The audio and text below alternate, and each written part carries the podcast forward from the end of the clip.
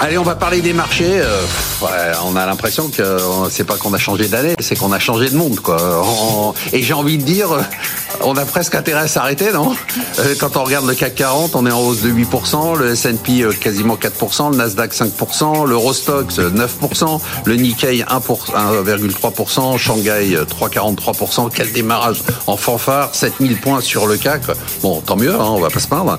Est-ce que c'est un Eric Lewin un renversement de tendance par rapport à 2020 ou juste un rebond technique? Non, mais le renversement de tendance a eu lieu euh, dès la fin octobre quand on était 20% euh, en dessous sur le CAC 40, puisque je vous rappelle que maintenant on est ce qu'on appelle en bull market, puisqu'on a gagné plus de 20% sur, le marché parisien. Non, je crois qu'on avait des angoisses tous existentielles l'an dernier autour de l'inflation, en se disant cette inflation ne va jamais baisser. On s'est rendu compte, par exemple, qu'aux États-Unis, l'inflation est passée de 9,1% à 6,5%. Du coup, les taux obligataires se sont détendus aux États-Unis, en Europe, et donc les investisseurs sont revenus sur les actions avec une surperformance des valeurs européennes. Pourquoi? Parce qu'elles sont moins chères les valeurs américaines. Vous faites le PE en Europe, c'est à peu près entre 12 et 13, alors que c'est entre 17 et 18 aux, États-Unis. Donc c'est un phénomène qui est complètement, qui est complètement normal ce qui se passe. Maintenant, pour moi, on va rentrer un peu dans, dans le juge de paix, c'est-à-dire que les résultats des entreprises, c'est-à-dire ok, on sait qu'il y aura moins d'inflation, on sait que ça va mieux du côté des taux. Maintenant, est-ce que les entreprises vont réussir à être euh, dans leurs anticipations? Je vous rappelle qu'on attend pour le CAC 40 moins 5% cette année sur les résultats des entreprises du CAC 40. Ça sera intéressant de voir les résultats. Des Mais vous disiez tout à l'heure que ça serait pas très loin de ça. Ça sera pas pour, pour l'instant, ça sera pas très loin de ça. Les, résultats des entreprises américaines des banques, c'est à partir d'aujourd'hui. On attend moins 7 sur le, sur le Q4. Je crois que Banque America est sorti il y a pas longtemps. Les résultats sont plutôt pas mauvais. Donc voilà, pour que le marché, je pense, continue vraiment à monter fortement, il faudra attendre euh, toute cette séquence de, de, de résultats parce qu'on sait très bien, on voit très bien que du côté de la Fed et de la BCE, sauf si mes amis économistes me, me, me contredisent, il y aura plus tellement de hausses de taux. C'est-à-dire qu'il y aura peut-être des, des, hausses de taux de 25 points de base, mais si je pense que les 75 points de, de hausse des taux sont finis.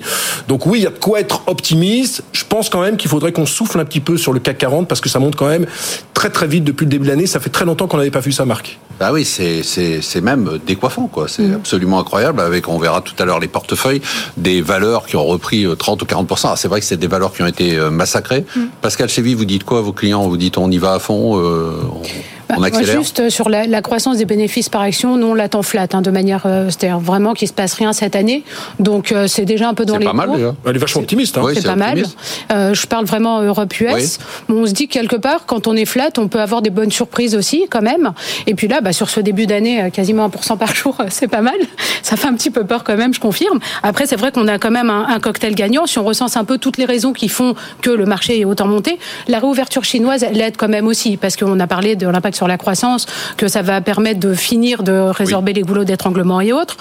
Mais surtout, ce qui attire les investisseurs, c'est que c'est pas cher.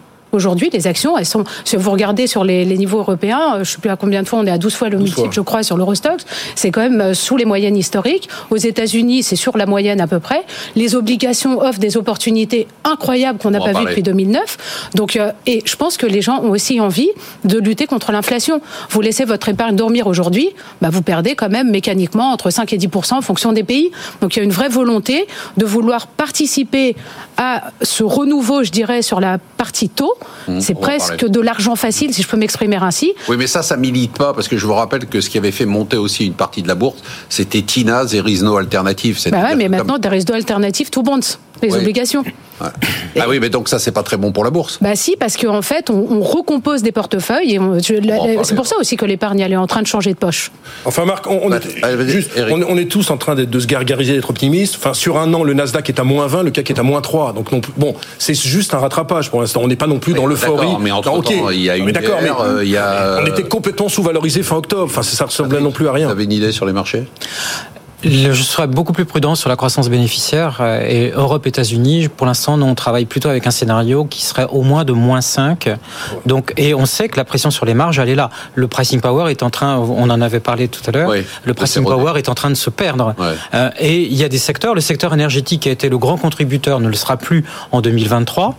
Euh, les secteurs comme l'industrie, les matériaux de base, le secteur de la consommation, de la distribution sont des secteurs qui vont effectivement, qui ont pu bénéficier de l'environnement de prix et de pricing power dont on parlait tout à l'heure, mais qui maintenant vont avoir beaucoup plus de mal peut-être à vivre. Donc on va avoir des rotations sectorielles qui vont être importantes et de la contribution des bénéfices. Le secteur bancaire est peut-être en ce moment en fait en facteur de transition, c'est-à-dire c'est là où il c'est peut-être intéressant de pivoter, mais là je suis un peu plus inquiet par la capacité à générer de bonnes surprises. On parlait des bonnes surprises sur ces secteurs-là que je viens de que je viens de Hyper mentionner. angoissant, il est Euh, Vous angoissant. pas du tout sur la même ligne, Pascal et, et Patrice. Denis vous Oui, avez- je voulais ajouter un élément Ajoutez, quand même sur, ajoutez. euh, sur l'inflation. Euh, parce qu'effectivement on voit bien la, la décrue très rapide, le, le glissement annuel qui ralentit très fortement aux États-Unis.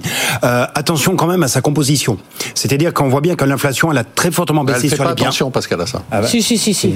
Alors allez-y. Je serais surpris que je, ce je soit pas le cas. dire un mot. euh, Elle- a, elle, a, elle a vraiment fortement ralenti sur les biens. En revanche, elle accélère sur les services.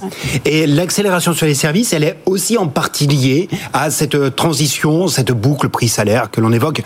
On l'a pas en Europe, on l'a beaucoup plus fermement aux États-Unis. Et donc le fait que l'inflation change de véhicule, beaucoup moins sur les biens, beaucoup plus sur les services, c'est une indication qui laisse à penser que ça va peut-être pas baisser euh, les taux. Alors je suis d'accord, ils vont euh, les grandes hausses que l'on a eues, bah, c'était une histoire de 2022, on en verra beaucoup moins en 2023. Mais n'attendons pas d'ores et déjà euh, des baisses de taux pour Avant quand? euh, pas enfin pas avant début 2024, je pense. Bon, c'est dans pas très longtemps. mais Oui, mais quand, par rapport à la petite musique Ouais. qui commence déjà à se jouer, qui consiste à dire non mais c'est bon, l'inflation c'est terminé. Attention, elle change de, elle change de véhicule. Le new normal, l'atterrissage de l'inflation en 2024 euh, en Europe et aux États-Unis, vous voyez ça vers quel niveau? Je la vois quand même plutôt au-dessus de 2. En tout cas, en zone euro, Ce qui est je pas pense. dra- ouais, je- Ce qui est pas dramatique. Si on Non, est à- mais- bien. Non, mais, mais on a changé, on a mal, quand même hein. changé d'environnement. On a quand Oui. même connu euh, 20 années Ouais, avec une vrai. inflation qui était en dessous de 2. vrai. Et beaucoup d'éléments nous invitent à être au-dessus de 2.